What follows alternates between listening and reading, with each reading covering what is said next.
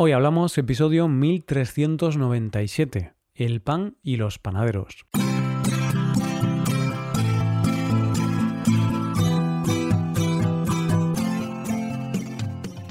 Bienvenido a Hoy Hablamos, el podcast diario para aprender español.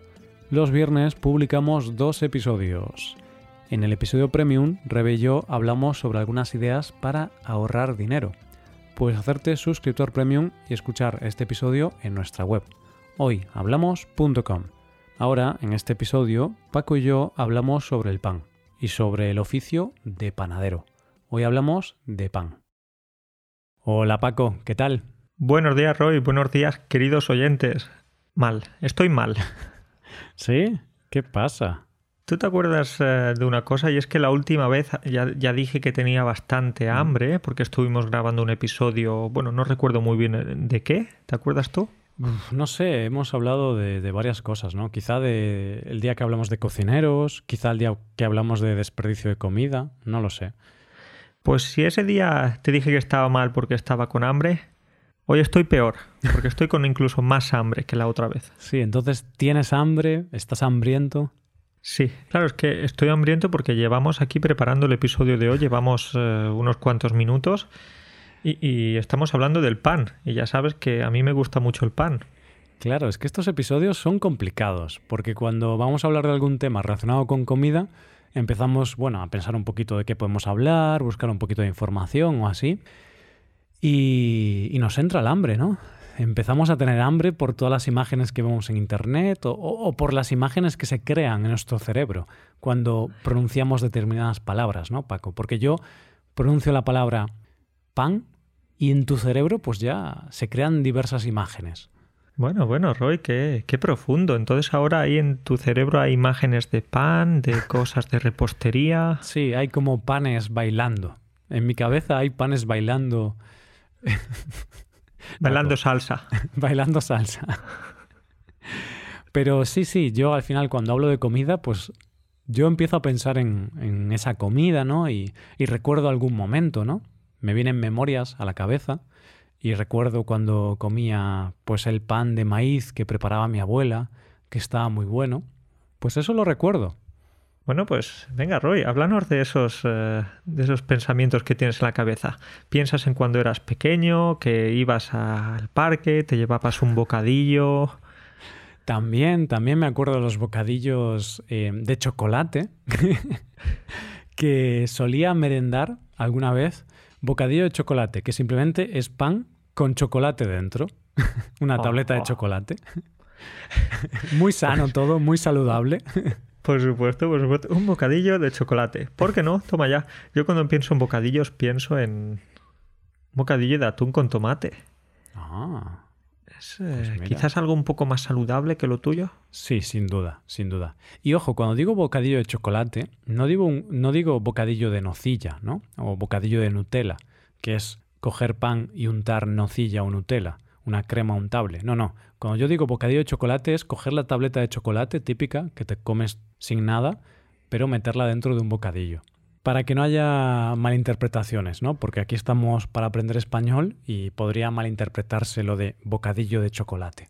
Y no hablamos de otro chocolate tampoco, no hablamos del chocolate relacionado con la droga. No, no hablamos de la marihuana, ¿no? Porque creo que a la marihuana se le puede llamar chocolate también. No, no me muevo mucho en esos círculos. Lo importante es, no te mueves mucho o no te mueves nada en esos círculos es que no sé si alguna vez has fumado un porro, Paco, pero cuando fumas un porro no es bueno moverse mucho porque te puedes caer. bueno, es un chiste muy malo, ¿vale? Un juego de palabras. Cuando no nos movemos en un círculo significa que no, no andamos con ese tipo de gente, ¿no? No nos relacionamos con ese tipo de gente. ¿Son círculos que no te gustan, Roy? ¿Tienes algo en contra de los que fuman marihuana? No, no tengo nada en contra, pero sí que es cierto que en España podemos estigmatizar un poco a la gente que fuma marihuana, pero en cambio en otros países es legal, ¿no? Y es como fumar tabaco. Pero aquí, si fumas marihuana, pues eres un porrero. pero en otros países es completamente legal, ¿no? Entonces es curioso eso. Entonces, oyente, si fumas, eh, si te fumas algún porrito de vez en cuando, si te gusta fumar marihuana, no te sientas ofendido ¿eh? por, estos comentarios que acaba de soltar Roy. A mí me gustan otro tipo de drogas, ¿vale? Me gusta el chocolate, el azúcar, el alcohol también, en cierta medida. Pero bueno, Paco, no vamos a hablar aquí de nuestras adicciones. que estaría bien hacerlo, pero quizás lo dejamos para otro día. Sí. vamos a hablar del pan y de los panaderos, porque hace unas semanas, hace un mes y pico, hablamos de la profesión de cocinero y algún oyente dejó un comentario, hey, hablad de los panaderos. Pues aquí estamos, para hablar de los panaderos. A ver qué decimos, Paco. Ese tema que nos propusieron fue un tema bastante agradable porque a quién no le gusta el pan. A quién no le gusta el pan y a quién no le gustaría ser panadero.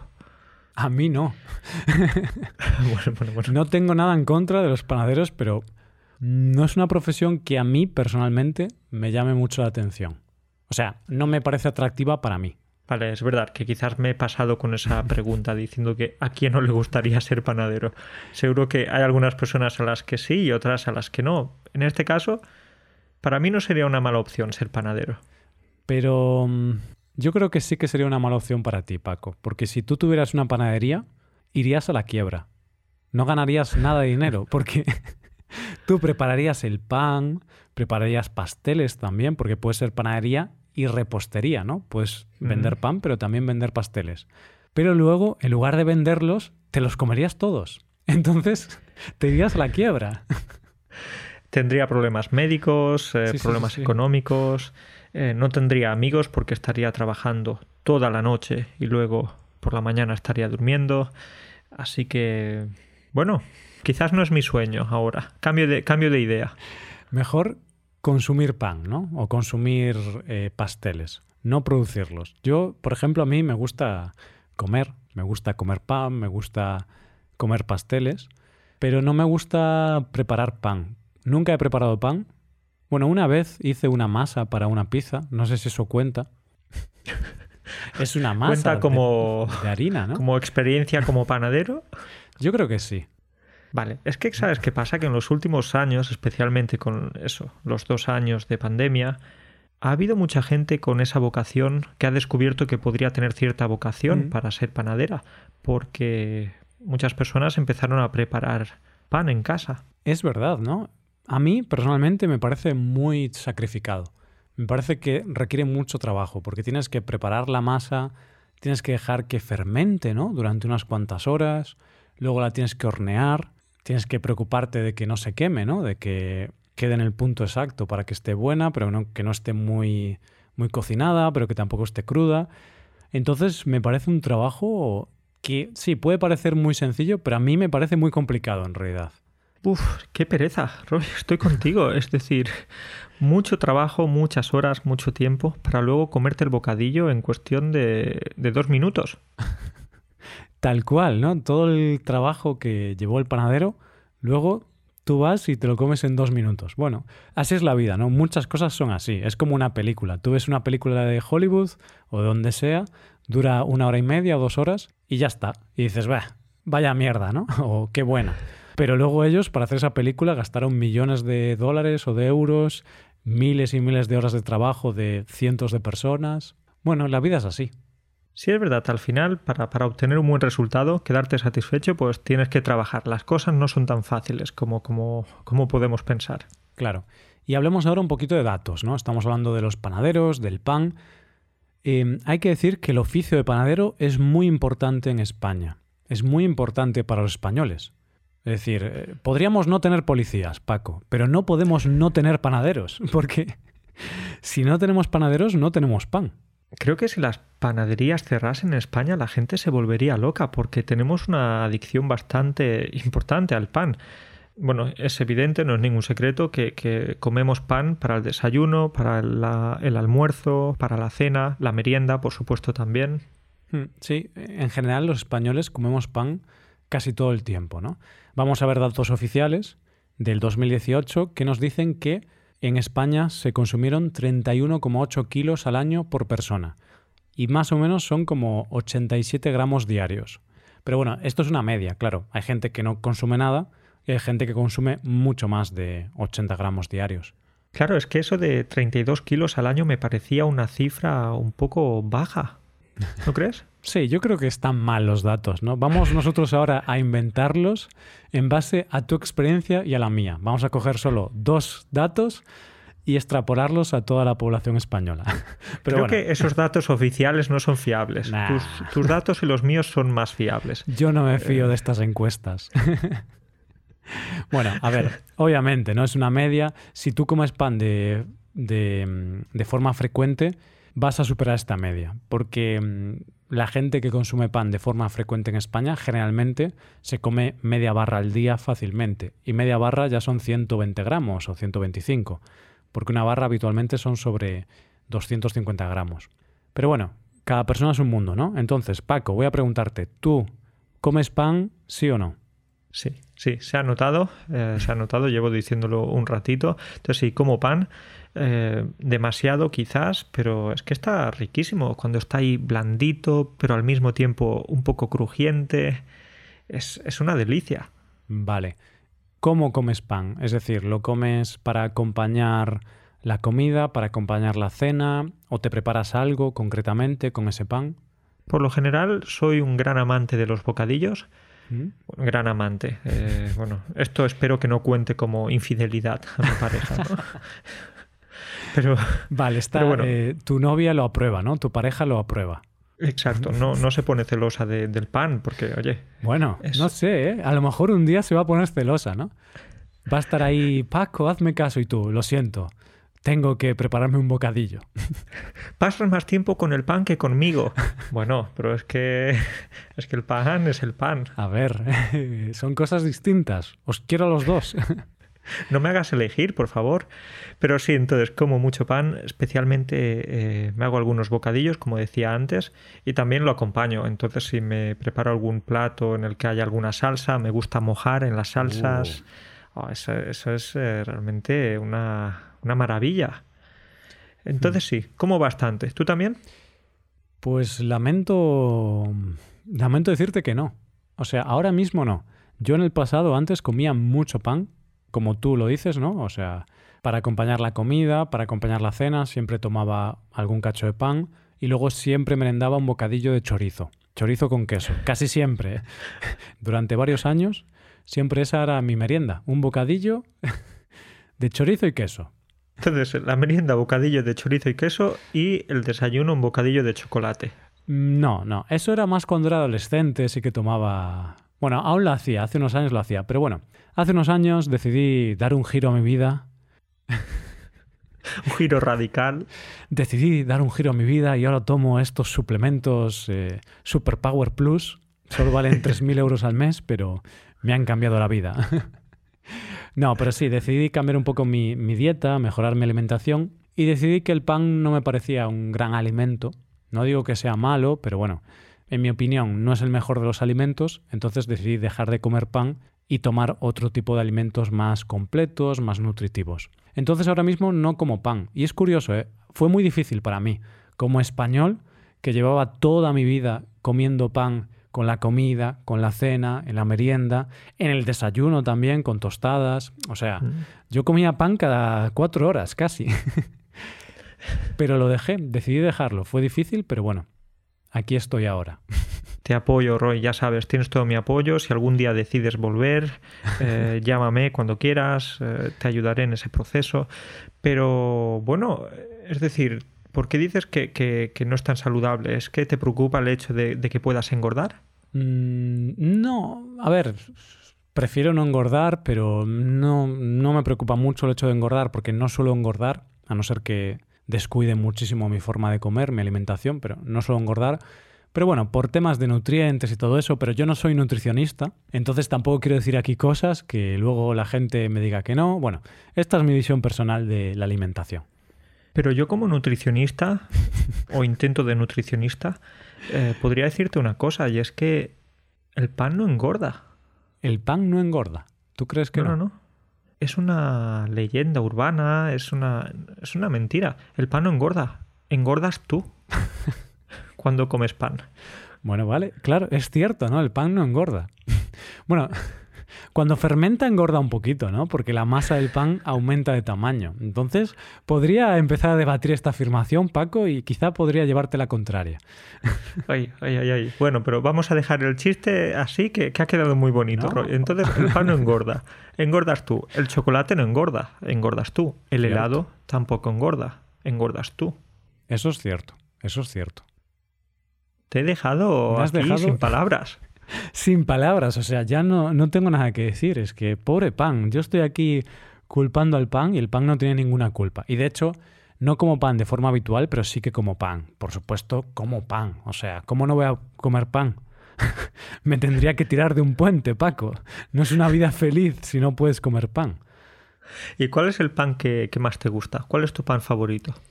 Diría que la baguette. Diría que es la baguette. La, la baguette. Nuestros amigos franceses ahora están orgullosos de ti, ¿eh? ¿Sabes por qué, Paco? Porque, ¿Por qué? Porque es la baguette. ¿Por qué? Porque soy muy baguette. porque soy muy baguette, soy muy vago, soy baguette. Entonces, si yo soy baguette, el pan que más me gusta es la baguette. Bueno, bueno, bueno, qué nivelazo tenemos aquí. Entonces, ¿te gustan las baguetes porque eres un poco baguete? Claro, es un juego de palabras, ¿no? Baguette es este tipo de pan francés que es muy finito y vago, la palabra vago, se puede decir con el diminutivo baguette, que es una forma pues más chistosa de decirlo. Y aquí está el chiste, ¿no? Eres un baguete, te gustan las baguetes. Bueno, es un chiste bastante malo. Tengo que decir que creo que ya lo había dicho este chiste en el podcast. Me suena. Hace años o así, ¿sabes? Hace años. Entonces ya nadie se acuerda. Y además los chistes incluso son malos, pero si funcionan hay que repetirlos. Sí, a ver si, si han hecho gracia o no. Pero bueno, ahora en serio, respondiendo a tu pregunta, sí que me gusta mucho el tipo de pan baguete, ¿no? Este pan francés.